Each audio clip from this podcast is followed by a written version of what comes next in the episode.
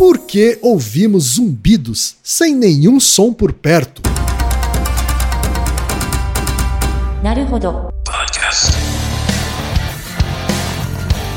Bem-vindo ao Naruhodô, podcast para quem tem fome de aprender. Eu sou Ken Fujioka. Eu sou Altair de Souza. E hoje é dia de quê? Ciência e senso comum. Altaí, vamos para os recados da paróquia. Quais são? Número 1, um, vai no iTunes Store, dê 5 estrelas e faça o seu comentário. Isso aí. Número 2, indique um episódio do Naruhodô para alguém que nunca ouviu o Naruhodô ou mesmo nunca tenha ouvido um podcast. Vamos aumentar o tamanho de nossa podosfera. E número 3, Altaí. Ah, O número 3 é sobre ajudar a manter o Naruhodô no ar, Altaí. isso aí. E para contribuir, basta usar o aplicativo PicPay e assinar o apoio mensal de 15 reais. São duas Coca Zero, querido ouvinte, querido ouvinte. Uma para Altair e uma para mim. E como assinante, além da nossa gratidão, você terá três coisas. Um, você terá acesso ao grupo secreto no Telegram, ou seja, assinante pode conversar com a gente com a comunidade de ouvintes assinantes. Dois, você terá vantagens especiais. Por exemplo, assinante recebe os episódios no grupo secreto do Telegram antes de todo mundo. E três, você receberá conteúdos exclusivos. Por exemplo, assinante recebe episódios que só são distribuídos no grupo secreto do Telegram. Então é isso. Baixe o aplicativo PicPay e assine o apoio mensal. Com o PicPay você ainda vai poder pagar boleto, transferir dinheiro entre amigos, recarregar celular, sacar o saldo em qualquer banco 24 horas sem taxa. E olha só, no primeiro mês de apoio ao Narodô, você ainda tem um cashback de 15 reais. Isso mesmo, você assina e recebe seus 15 reais de volta. Tá? Agradecemos desde já e participem, por favor. É isso aí.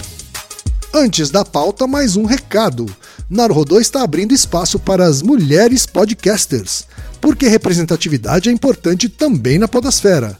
O destaque de hoje vai para o podcast Das Mina, comandado pela Tati Tamura e pela Tuca Almeida. Ouça o recado que elas deixaram para você, ouvinte do Naruhodô, e conheça o podcast Das Mina. Olá, ouvintes do Naruhodô. Eu sou a Tati. Eu sou a Tuca. Nós somos o podcast das Minas, um podcast com clima de mesa de bar, onde os assuntos vão dos mais comuns aos mais aleatórios. Somos podcast das Minas em todas as redes e agregadores. Vai lá escutar a gente. E chegamos ao momento Alura, querido ouvinte, querido ouvinte. Eu sei que nessa época de isolamento social a gente é bombardeado o tempo todo com lives, webinars, cursos, e embora o senso comum tente nos convencer de que estamos em home office, a verdade é que estamos sendo forçados a ficar em casa e tentando trabalhar em meio a uma pandemia. Então, meu recado é: antes de mais nada, vá com calma e cuide de sua saúde mental. Dito isso, pode ser sim um bom momento para dar uma acelerada em sua carreira profissional. E é para quem estiver afim de fazer isso que eu quero falar aqui da Alura, a maior plataforma de cursos online do Brasil. Tem mobile, programação, front-end, infraestrutura de tecnologia, design, user experience, marketing digital, data science, inovação, gestão, tem para todos os gostos. E a Alura não é só uma plataforma. Ela é uma instituição de ensino, ou seja, ela garante a qualidade dos cursos que são produzidos por ela mesma. E funciona de um jeito muito simples. Você tem acesso a mais de mil cursos com uma única assinatura. Agora a vantagem: ouvinte Naruhodô tem desconto de 100 reais. Mas para ter esse desconto, precisa acessar a seguinte URL, anota aí, alura.com.br barra promoção barra Naruhodô. Repetindo, alura.com.br barra promoção barra Naruhodô. Altaí, temos pergunta de ouvinte, Altaí. Sim, de vários ouvintes, inclusive de patronos do nosso grupo no Telegram. Tá certo. E é um episódio que tem esse título engraçado, mas ele é, na verdade, de utilidade pública, é isso, Altair? Sim, é, é um fenômeno que no Brasil afeta cerca de 48 milhões de pessoas, para você ter uma ideia. Praticamente um em cada quatro brasileiro sofre disso. Isso, ele, ele percebe que tem. A, a questão é o grau, né? O, assim, Ah, tá. Existe um grau, graus diferentes disso aí. Isso. Então, assim, tem 48 milhões de pessoas que são acometidas pelo zumbido, mas cerca de 1 a 2% da população brasileira e mundial tem problemas mais sérios sobre isso. Então, vamos falar sobre as causas desse fenômeno prevalente. Perfeito, então. A pergunta, Altair, veio do Ângelo Barbosa, que tem 24 anos agora, né, e é estudante de Sistema de Informações em Macaé, Rio de Janeiro. E ele diz o seguinte, Altair. Hoje, enquanto conversava com minha irmã, ela me perguntou por qual motivo ela ouvia zumbidos quando ia dormir ou quando estava em um ambiente silencioso. Como não soube responder, passo a pergunta a vocês. Por que ouvimos esse barulhinho em ambientes muito silenciosos? Também temos a pergunta Altair, da Pamela, de São José dos Pinhais, no Paraná. Ela é designer de profissão e entusiasta de ciências. E ela diz o seguinte: estava fazendo uma busca por referências diversas e, como de costume, uma enxurrada de coisas aleatórias apareceu. Entre elas, uma fotografia linkando para um blog falando sobre zumbidos no ouvido, culpando a glândula pineal. O artigo até estava interessante quando começou a falar sobre sair do corpo. Apesar disso, fiquei com a dúvida: por que nossos ouvidos zumbem? A culpa é mesmo da glândula pineal? Pergunta também do Ruben Marley, que tem 38 anos, é músico e jogador de pôquer, Altair. É isso aí. Há cerca de 10 anos, disse o Ruben, eu colaborei com o TCC de uma jovem formanda em fonoaudiologia da PUC de São Paulo. E o trabalho dela era sobre zumbidos. Só que zumbidos não provocados externamente por alguma fonte sonora, mas sim pelo cérebro. Eu tenho esses zumbidos dentro da minha cabeça o tempo todo, e pelo que eu me lembro, desde sempre. São zumbidos bem agudos, parecidos com aqueles que temos quando ouvimos alguma música alta ou um barulho forte. Mesmo sem estar exposto a barulho algum, os zumbidos estão lá apitando na minha cabeça. Por causa desse TCC, soube que isso é mais comum do que eu imaginava e que em alguns casos as pessoas ficam loucas. É verdade? Aí, e temos também o Matheus Vieira, que é estudante de física pela Universidade Federal de Juiz de Fora. E ele diz o seguinte: há cerca de uns 4 anos, antes de dormir, eu percebi um estranho zumbido que não vinha de lugar nenhum. Algo parecido com um som que escutamos após uma explosão ou algo do tipo. Desde então, esse som me acompanha de maneira esporádica, até que nesse ano veio a ser quase diário. Ao pesquisar sobre o tema, me deparei com o nome tinnitus, ou tinnitus, porém encontrei pouca informação confiável sobre o tema, mas uma grande comunidade que sofre do mesmo e as mais diversas explicações, desde perda auditiva a sinais de mediunidade, entre aspas. Por fim, deixo as perguntas. O que seria de fato tinnitus ou tinnitus? O que o causa? Se existe cura e quais as consequências a longo prazo? E também, né, Altair? A gente tem o Kleber, que é do nosso grupo de apoiadores lá no Telegram, que também fez uma pergunta correlata. Um comentário, né? Exato, um comentário correlato que diz o seguinte: tem época que o zumbido fica mais alto, e tem época que incomoda menos, parece ficar mais baixo. Se eu gripar e o ouvido ficar tampado, fico para enlouquecer de tão alto que o som fica. Altair, a ciência tem como explicar esses zumbidos, Altair? Sim, muito. Tem, tem bastante. Temos bastante coisas para falar sobre isso. Vamos começar respondendo as perguntas mais simples, assim. O tinnitus, ou zumbido, ou um outro nome também usado que é acufeno. Talvez você nunca tenha ouvido falar dessa palavra, né? Acufeno. Não. Todos são sinônimos, tá? Zumbido no ouvido, o tinnitus já é um nome mais próprio, né, clínico. Uhum. O acufeno também é um nome mais antigo, mas o mais comum é tinnitus, ou simplesmente zumbido. As coisas mais simples pra gente responder é: não tem ligação nenhuma com mediunidade e não tem nada a ver com a glândula pineal. Ponto, tá? Então, Outras coisas também importantes, inclusive eu vou justificar o porquê logo mais. Tem muitos remédios homeopáticos para tinnitus, para zumbido, tá? Eles não têm Remédios homeopáticos, é isso? é, você encontra. Você pode procurar, eu não vou, não vou dar link por razões óbvias, mas você pode procurar, tipo, remédios homeopáticos que você toma, a homeopatia, e diz que reduz o zumbido no ouvido. Além de não ter efeito nenhum, não servir para nada, em alguns casos de tinnitus pode fazer mal. E eu vou mostrar É por quê. mesmo? É, mas assim, o, o que faz mal não é a água que você toma, porque a homeopatia é só água, né? Não é o líquido. Tem ah, tipos de tinnitus, né? Tem tipos de zumbido no ouvido. Tem alguns tipos de zumbido que, se você não fizer um tratamento rápido, pode evoluir para algo muito grave. E a pessoa que fica tomando homeopatia achando que isso tá ajudando, na verdade tá postergando um tratamento para evitar algo mais grave. Então, nesse sentido, a homeopatia faz mal, né? Tá. Porque evita a pessoa buscar um médico de verdade e tratar do jeito correto.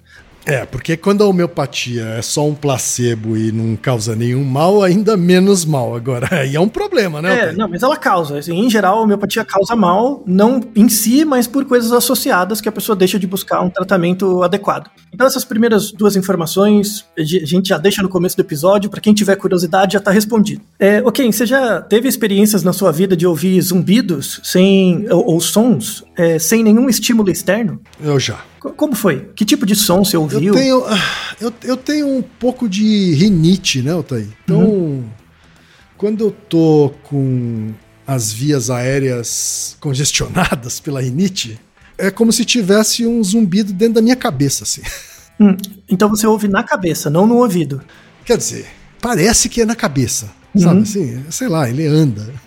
Ah, ele, ele se Ele anda. movimenta. É, exato, ele anda, né? Se eu, se eu faço, inclusive, forço o ar pelo nariz ou coisa do gênero, se ele muda de lugar, né? Mas enfim, é, é claramente um zumbido que não vem de fora. Uhum. Isso, é criado pela sua cabeça, né? Vem de dentro. Exato. Então, o, o- a melhor, para quem nunca teve, nunca percebeu, né, ou nunca teve zumbido, a melhor forma de você experienciar o que é é quando você vai num show de rock ou num show de música muito alta e depois você volta pra casa. Ou você vai numa balada, né? Você vai numa balada fechada, quando você volta pra casa, não parece que seu ouvido tá pulsando ou tem um som residual no fundo que eventualmente no dia seguinte passa, né? Sim. Agora imagina se ele não passasse. É isso, tá? Então, ah, tá. é basicamente isso. O zumbido tem, em geral, ele é um tom, né? Em geral você ouve um tom. Né? Ele é um tinido, um tomzinho. Ele pode ser o som, sabe quando você coloca na TV, no ruído branco assim da TV, fica aquele tsh, né? Isso é um outro som. É um som de ruído branco.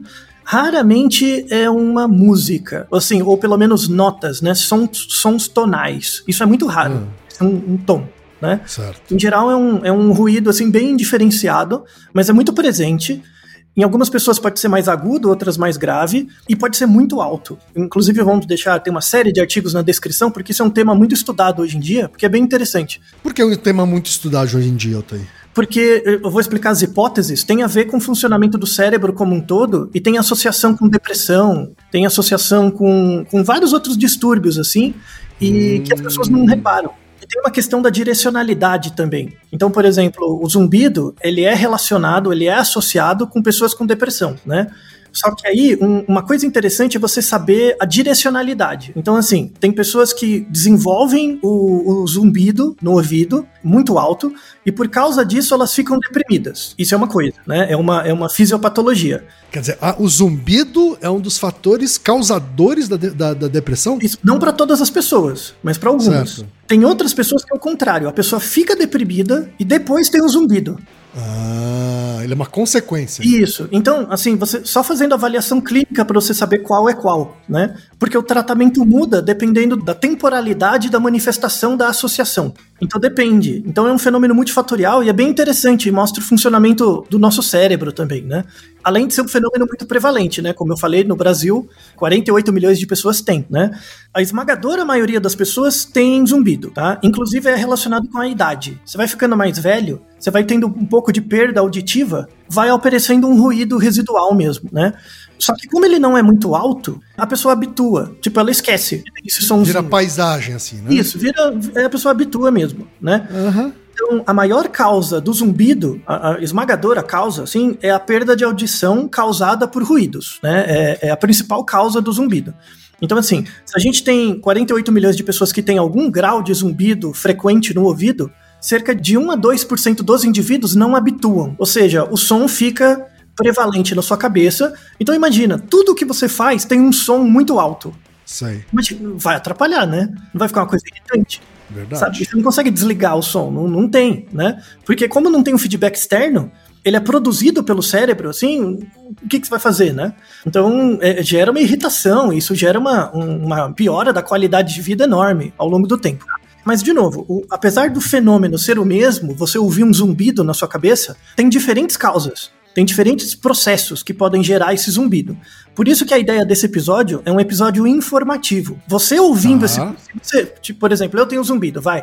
Eu ouvindo o episódio, eu não vou saber qual é a causa etiológica do zumbido que eu tenho. eu vou saber as causas possíveis. Assim, ó, pode ser por causa de A, B, C, tem vários. Sozinho você não descobre, você tem que ir no médico, tá? Então, e isso na verdade pode tem te- que ir no, no otorrino, é isso? Pode ser no otorrino, pode ser no fonoaudiólogo, dependendo do caso, né? Então você tem que procurar ajuda profissional. A ideia desse episódio é é te dar dicas para você reparar você mesmo, você prestar atenção em você mesmo. E aí você vai no médico, você consegue explicar, ou no fonoaudiólogo, você consegue explicar melhor o que, que você está sentindo, né? Certo. Então, na verdade, o objetivo desse episódio é te dar elementos para você explicar melhor os seus sintomas para o médico ou para o fonoaudiólogo. Então, isso é muito importante. O tinnitus ou zumbido tem dois tipos básicos, né?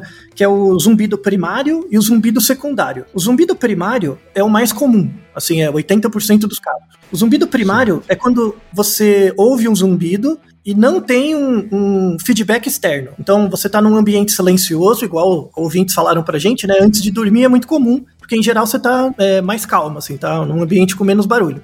Antes de dormir, você começa a ouvir um zumbido, né? Tem pessoas assim que acordam no meio da noite para fazer xixi e quando deita, né, que já tá mais silencioso, a pessoa ouve um zumbido e aí não consegue pegar no sono, porque fica reparando o zumbido. Então, é o jeito como a pessoa descobre, por exemplo, que tem. Quando não tem nenhum feedback externo, é o zumbido primário. O zumbido secundário é quando envolve uma questão mais orgânica e o zumbido secundário, ele existe, de verdade. Por exemplo, imagina que você tem um zumbido secundário dentro de você, quem? Eu de fora consigo ouvir ele também. O zumbido primário, como ele não tem um feedback externo, ele é gerado pelo seu cérebro, tá? O seu cérebro gera o som que você ouve. Não é que o som existe, ele é gerado, tá? De dentro pra fora. O zumbido primário. O zumbido secundário não. Tem um barulho de verdade que eu consigo ouvir de fora também, se eu com aparelhagem, né? Eu consigo ouvir. Tá vindo de fora? Não, tá- você tá produzindo um som. Assim, o seu corpo Ah, produz tá. um som que eu sou capaz de ouvir de fora. Certo.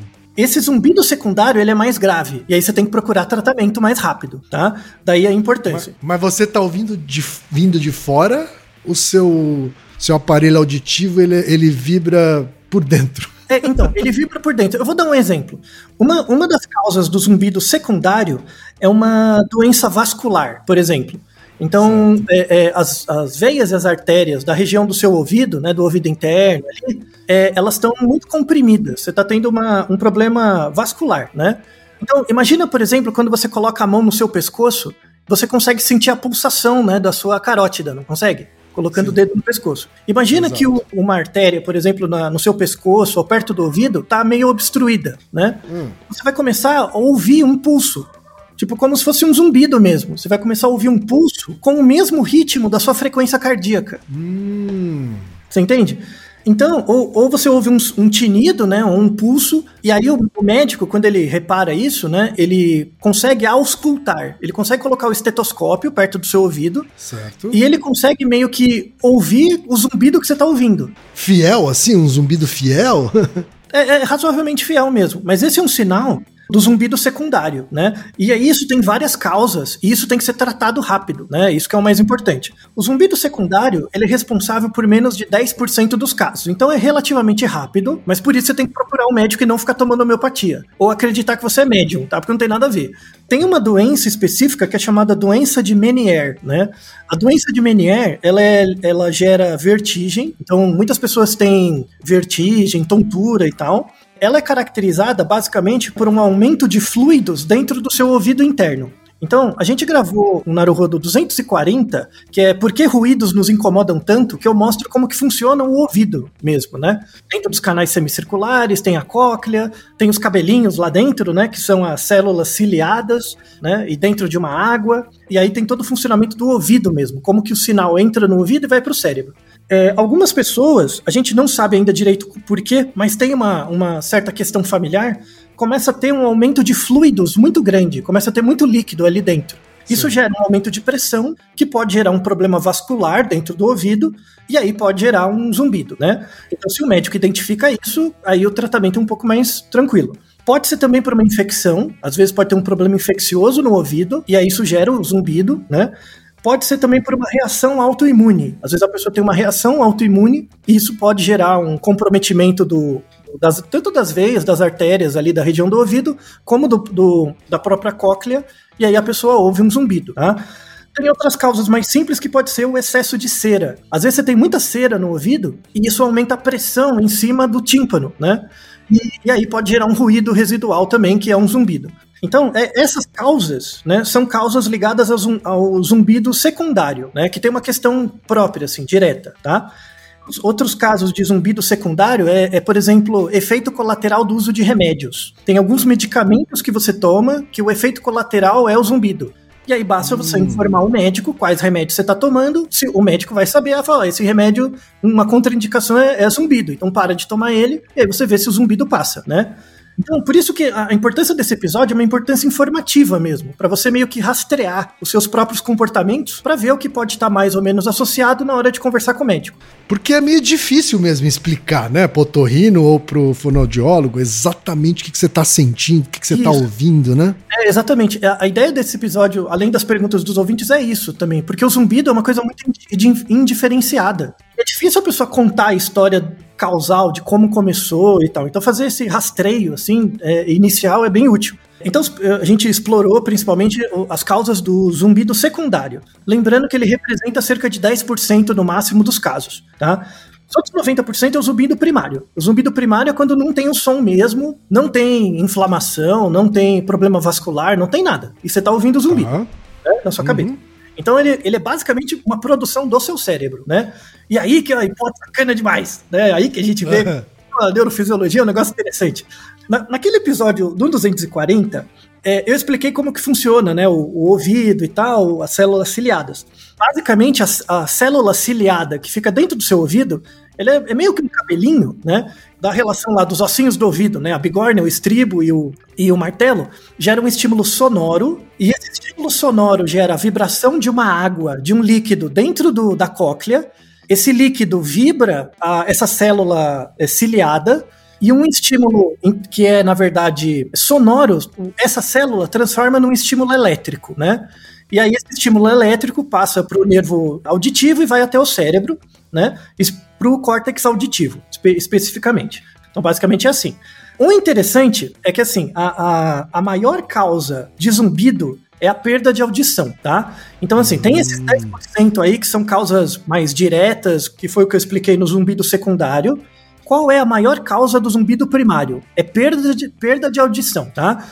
Que é, uma, que é uma ironia, né? Quer dizer, quanto mais surdo você fica, mais zumbido você Isso. ouve. É, é exato. Então, a perda de audição pode acontecer pela idade, é, aí é tudo bem. Aí, aí, esse caso, quando acontece pela idade, é um zumbido pequeno, é um zumbido baixo, sabe? Então, a maior parte das pessoas se habitua, né? Mas, por exemplo, quando você tem uma perda de audição por um acidente, né? Ou por um, um trauma mesmo, bateu a cabeça.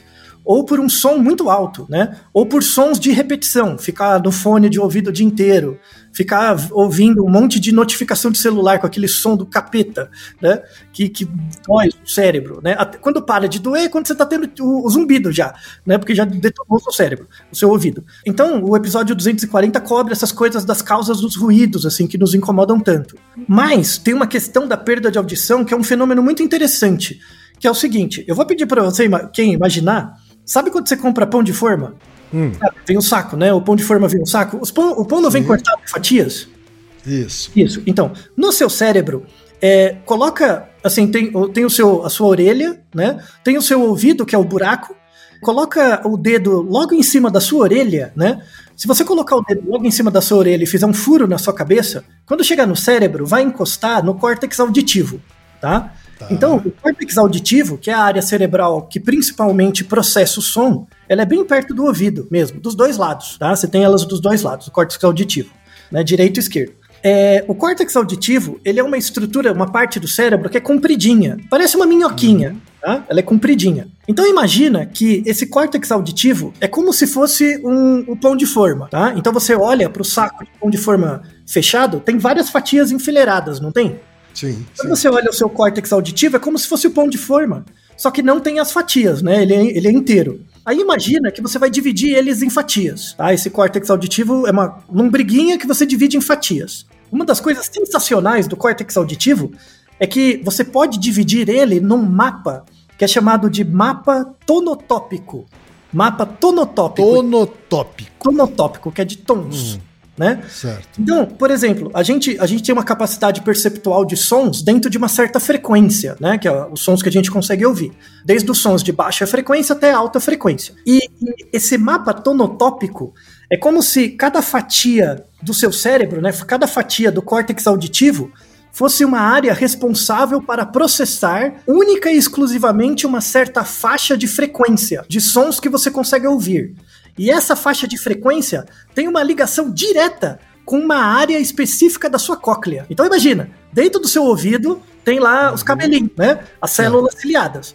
Essas células ciliadas, elas vibram em função da frequência do som que você está ouvindo, tudo bem? Tá? Tá. E em função da, da faixa de frequência que você está ouvindo, cê- é, um certo grupo de células ciliadas vão vibrar. E essas células ciliadas são ligadas diretamente por um fiozinho, né, que é o nervo, até uma área específica do cérebro. Então, basicamente, a relação entre a nossa cóclea e o córtex auditivo é como se fosse um piano. Sabe? Sabe, o, o piano é um instrumento de corda, né? Então, o, o piano, quando você bate uma tecla, o- tem um martelo que bate numa corda, e aí toca o som. Isso. né? Exato. Então- e aí ressoa no. no- É, na, na caixa do na piano. câmara do piano, né? Porque ele é, ele é de corda e acústico ao mesmo tempo. Isso, exatamente.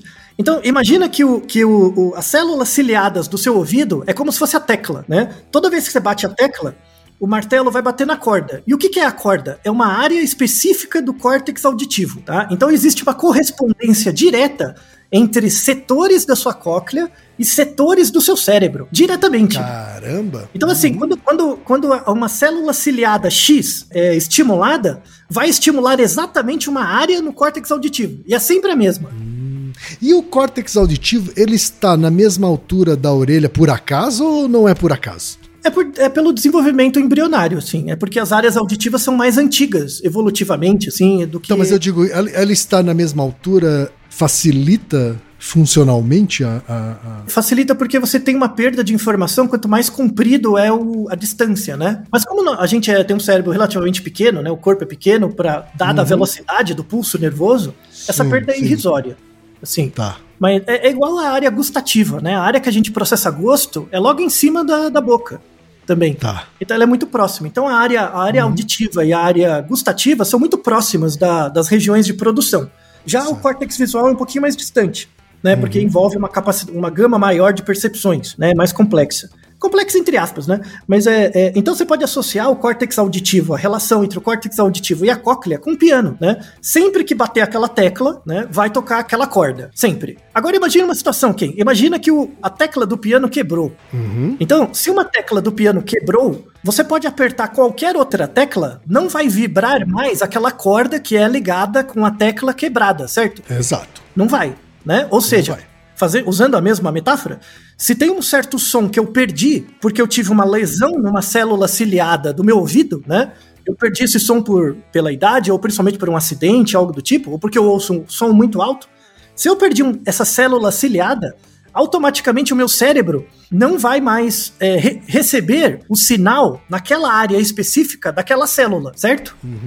No entanto, o nosso cérebro não é igual ao piano, porque no caso do piano, se, se não tiver aquela tecla, a nota nunca vai ser tocada e tudo bem, o piano não vai, não vai tocar mais. Só que o nosso cérebro ele é mais dinâmico, né? Ele tem um, ele tem um fenômeno, um mecanismo de plasticidade cerebral.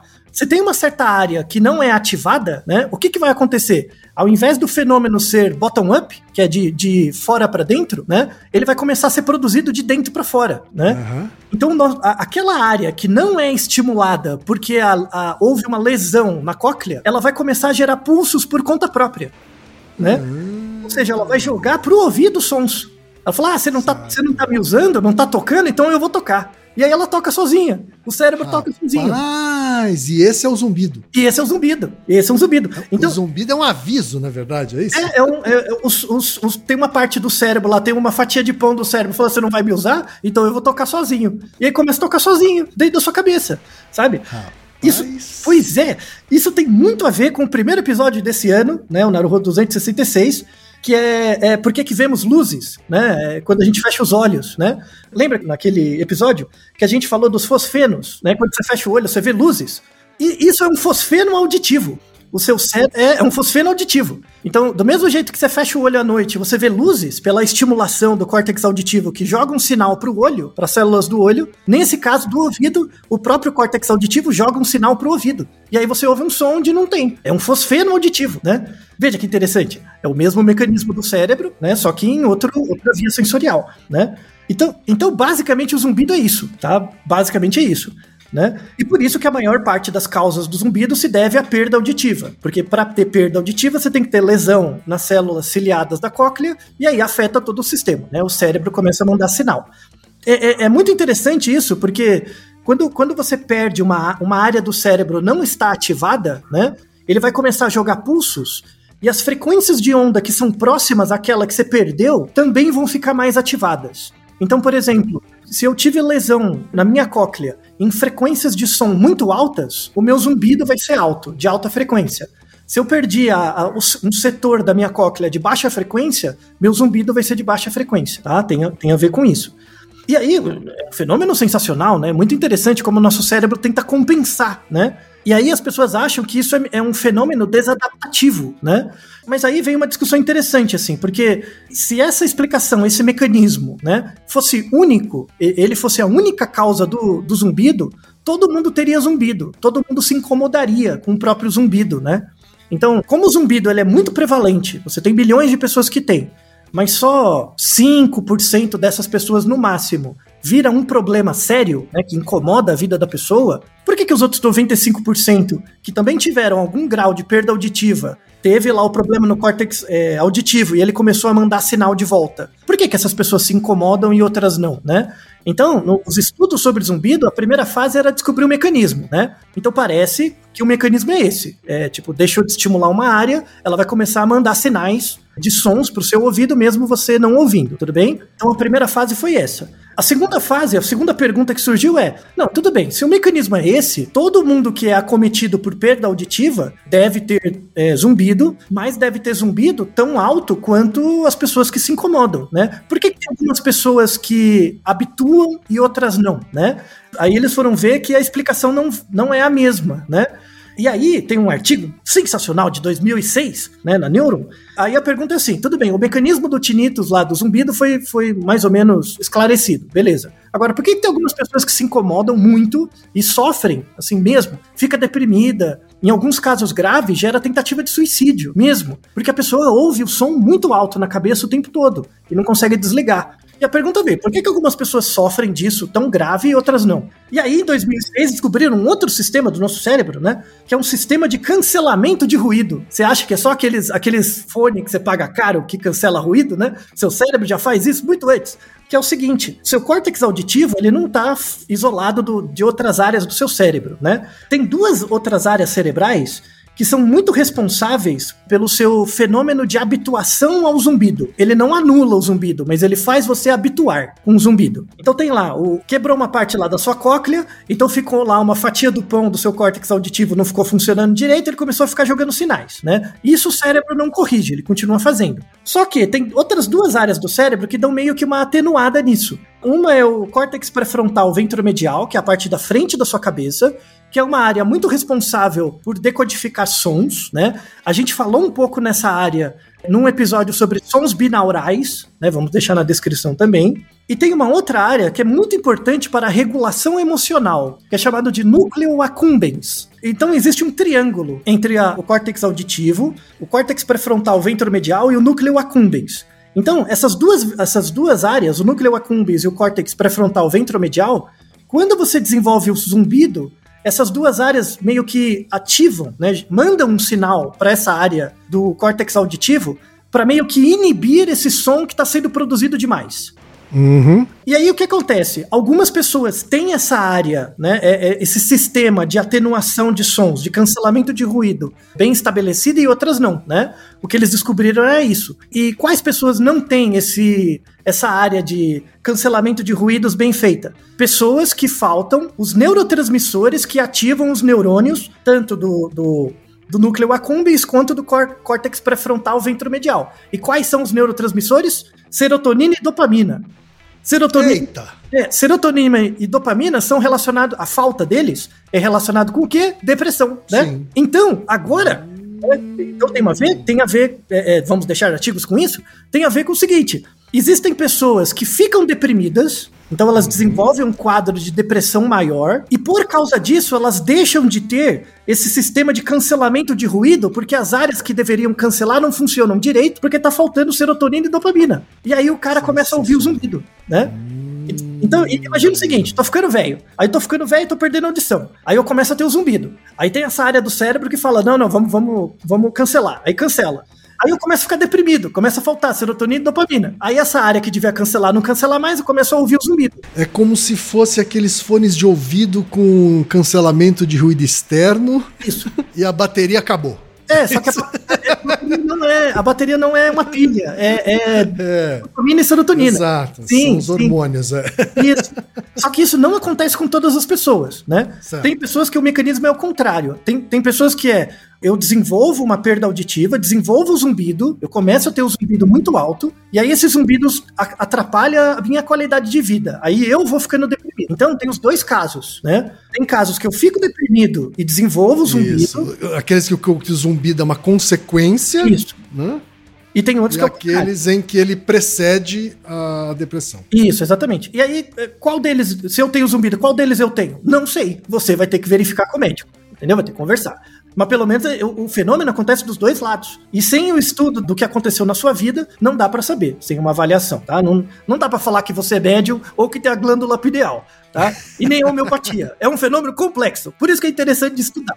Porque é bacana. Aliás, esqueci de falar, o, o- esse fenômeno de perda de audição natural pela idade é chamado de presbiacusia. Presbiacusia. Nome bom pra cachorro. né? Né? Até falar o nome dele, ele já veio, né? E agora, pra gente se encaminhar pro final do episódio, vamos, vamos falar de tratamento, né? Porque não adianta nada você ficar falando do negócio e, e aí, né? O que, que dá pra Uhum. fazer, né? O que, que eu faço com isso? É, então. Tem alguns, assim, cura, cura não tem, tá? Cura mesmo não tem ainda. Mas tem alguns tratamentos promissores. E, e vocês vão ver que tem muitos artigos de 2020. Eu resolvi fazer esse episódio agora porque em 2020 saiu muita coisa, né, a respeito. E, de novo, não tem um tratamento único, não tem um tratamento melhor. Cada um deles vai depender do padrão de desenvolvimento do zumbido na sua vida, né? Então, isso você vai ter que conversar com um profissional, né? Para ele ver qual é o melhor tratamento. Um tratamento é chamado terapia de habituação ao zumbido. Então, como a sua cabeça produz um som, tem um, certos devices que você põe um fone de ouvido ele emite um sonzinho de fora para dentro. Então imagina, tem uma área do meu cérebro que não está ativada direito, e aí começa a jogar sons no meu ouvido. Se eu, com um fone, começar a jogar um som de fora para dentro, né? Isso pode reorganizar o padrão de ativação do meu córtex auditivo, entende? Por uma, é, isso é chamado biofeedback. Eu emito um som para gerar um feedback no meu ouvido e ele meio que reprogramar é, um pouco o padrão de atividade dele, tá? Então, imagina, por exemplo, que eu tive uma lesão e eu perdi a capacidade, tô inventando, tá? Eu perdi a capacidade de ouvir sons de 100 Hz, por exemplo, né? E aí você faz, um, você faz um- uma audiometria, faz um teste audiométrico para perceber quais sons você consegue ouvir e quais você não ouve já tão bem, né? E aí esse aparelhinho é regulado nas frequências de som que você não perdeu, né? Só que o seu cérebro está emitindo. Então você joga o sinal, né? E aí, e aí a- a- existe uma tentativa de, a- de anulação, né? Do som que entra anular com o som que sai, né? Então esse é um tipo de tratamento. Vamos deixar um artigo bem interessante na Science Translational Medicine, que eles fazem um tratamento com biofeedback, né? Com sons, com sonzinhos, associado com movimentos da língua, né?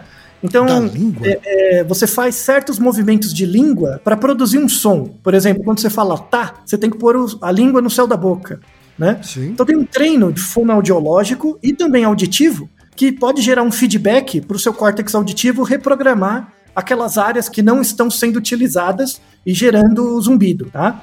Caramba! É, é bem interessante assim esse fenômeno. Isso, isso, é uma, isso é um bom aproveitamento da plasticidade do nosso cérebro, né? Total. As pessoas acham isso bizarro, mas sabe aqueles fenômenos de membro fantasma? Tipo a pessoa perde a Aham, perna, sim, sim, começa a sim. sentir. Quando você perde Sim. uma parte do Sente, seu a coceira, sente coceira na perna que não existe mais. Né? Isso. Quando você perde uma parte do seu ouvido, né? Perde, perde uma, uma banda de frequência da sua audição, é como se você perdesse um órgão, uma perna, né? Então isso aqui é meio um estímulo fantasma mesmo, né? Então você meio que tem que fazer um feedback para essa área meio que ganhar uma nova autonomia de ação. É meio que um reaprendizado, é bem interessante. Então, é, você pode imaginar um membro fantasma, é como se você tivesse um som fantasma na cabeça, né? Pela, pela perda. É bem interessante, vai, convenhamos. É, esse é um tipo de, de tratamento, né? Mais direto. Tem outros tratamentos medicamentosos, que aí esses, esses medicamentos atuam nos canais de serotonina e dopamina. Os ensaios clínicos ainda não são muito. é, não tem uma, uma efetividade, uma eficácia muito alta ainda, né? Então a parte medicamentosa ainda está em, em trabalho. E tem um, um outro tratamento que também é bem eficaz, que é terapia. Terapia psicológica, né? Terapia. É, a terapia ajuda muito também a reduzir o zumbido. Porque você observa o seu próprio comportamento, e aí, pelo protocolos de terapia feitos, inclusive vamos deixar uma meta-análise que de acho que 20 anos de estudos, que mostra que a eficácia de terapia mesmo, cognitivo-comportamental, tem um impacto muito grande na redução, não, não do, do grau do zumbido, mas no volume, sabe? Então, você condiciona a pessoa, né, por, por treinamento sistemático e tal, a não prestar tanta atenção no som, porque imagina aqui que você, você tá trabalhando em casa e tem um ruído, tipo, tem um ruído de uma britadeira. É, é bem irritante, É né? bem irritante no começo, né? Na verdade, todo mundo tá sofrendo isso durante a pandemia, né? Porque todo prédio tem uma obra. Tem alguma obra, né? É, mas imagina que em vez de uma britadeira, que é um som que para e volta, né? Imagina que é um ruído constante, sabe? Imagina que é uma máquina de. é, um aspirador de pó que ficou ligado 8 horas, sabe? Isso, uma furadeira, né? Isso. Vai chegar uma hora que o som vai continuar presente, mas não vai incomodar tanto, sabe? Vai dar uma atenuada, sabe? Sim. Então a, a terapia possibilita isso. Você deslocar um pouco a atenção para outras coisas, e isso dá uma atenuada no efeito do zumbido, sabe? Ele se torna menos grave assim para sua qualidade de vida, né? Uhum. E a associação da terapia de habituação do zumbido e a terapia psicológica, né, por, por conversa mesmo, acaba sendo o tipo de terapêutica mais importante, né, mais interessante. E recentemente, paper de dois, final de 2020 e 2021, que aí é da minha área de pesquisa mesmo, que tem outros tipos de comportamento que a gente faz que predispõem a um zumbido ocasional, né, que pode virar crônico. Um deles, que é sensacional, que eu, eu tinha uma hipótese de que isso aconte, ia, acontecia mesmo pela minha pesquisa com sono, e aí vi que saiu o artigo que acontece mesmo, que é privação de sono. Não é em todo mundo, mas para quem tem zumbido, quero que você faça esse teste. Pode fazer o teste em casa. Que é dormir direito. Eu, pessoalmente, tenho esse problema. Às vezes eu fico uma noite sem dormir, dormir tipo duas horas, sabe? No outro dia eu fico com zumbido no ouvido, né? Pela própria privação de sono, pela disrupção do sono, isso gera uma alteração da homeostase, do ritmo circadiano, aumenta a ocorrência de zumbido. A partir do momento que você dorme certinho, o zumbido some.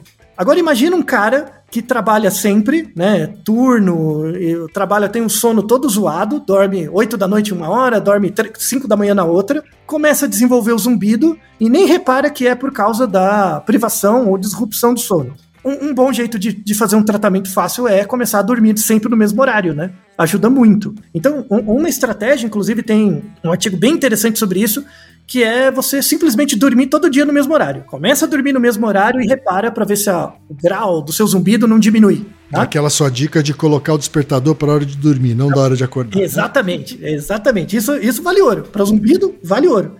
Ainda vai surgir mais artigos. Estou conversando com o pessoal da área, porque é a minha área mesmo. Isso é uma dica quente. Já estou adiantando, tá? Então, privação de sono é uma coisa que afeta muito o zumbido, assim. Se você já tem, aumenta mais. E se você não tem, começa a ter um, um zumbido que incomoda. É, isso, isso é uma, uma coisa bem legal.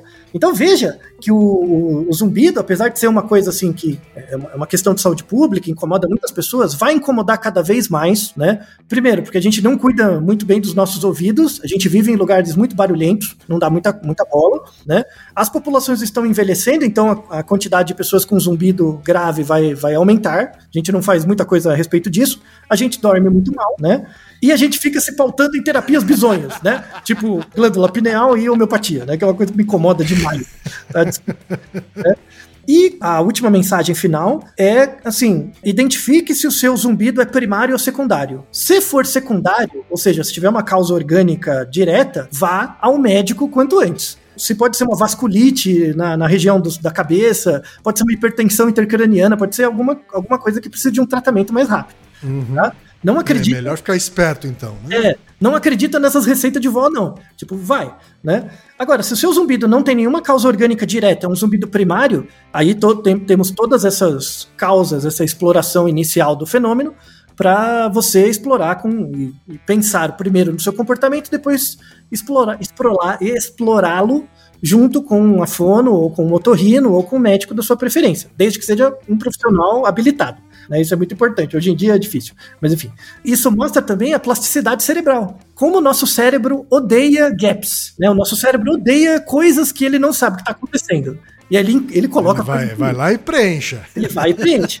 Então, do mesmo jeito que na visão a gente tem aquele fosfeno, né, que gerou o primeiro episódio do ano, nós temos, entre aspas, fosfenos auditivos que geram, infelizmente, esse incômodo terrível que muitas pessoas têm, que é o zumbido. Tá certo. Então, eu espero que você cuide dos seus zumbidos, ouça os sons da sua cabeça, porque isso vai melhorar sua qualidade de vida.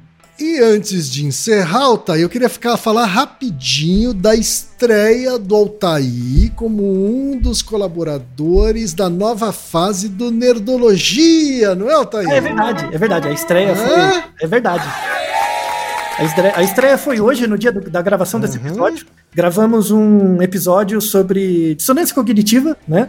Pois é, muito inspirado tivemos, tivemos um episódio duplo aqui, não é, com a gente? muito, inspirado neles, né? Uma forma mais su- sucinta de explicação. Sim, mas muito interessante. Se você ainda não assistiu, acesse agora o canal Nerdologia no YouTube. Assine, ou se você não assinar, pelo menos assista esse episódio é, sobre dissonância cognitiva, que foi a primeira colaboração da Altair, que agora tem na- lá no Nerdologia, que agora tem um pool de cientistas, é isso, Altair? várias áreas, né? Né? Ao invés, de ficar só em cima do, do Átila, agora eles têm um pool de cientistas aí. Sim, vamos agra e agradeço ao Jovem Nerd e ao Azagal pela oportunidade. E você também, quem, né? Claro, sem vocês, sem vocês isso não seria possível. Imagina, cara, é seu talento ganhando o mundo. Então é isso, gente. Cuidem dos seus zumbidos, que Isso. pode ser uma coisa mais grave, tá? e Naru Rodô, ilustríssimo ouvinte. E você já sabe, aqui no Naru Rodô, quem faz a pauta é você. Você tem alguma pergunta pra gente ou quer comentar algum episódio? Escreva para nós. podcast@naruhodô.com.br. Repetindo? podcast@naruhodô.com.br. E lembre-se, mande nome completo, idade, profissão e a cidade de onde você está falando. É isso aí.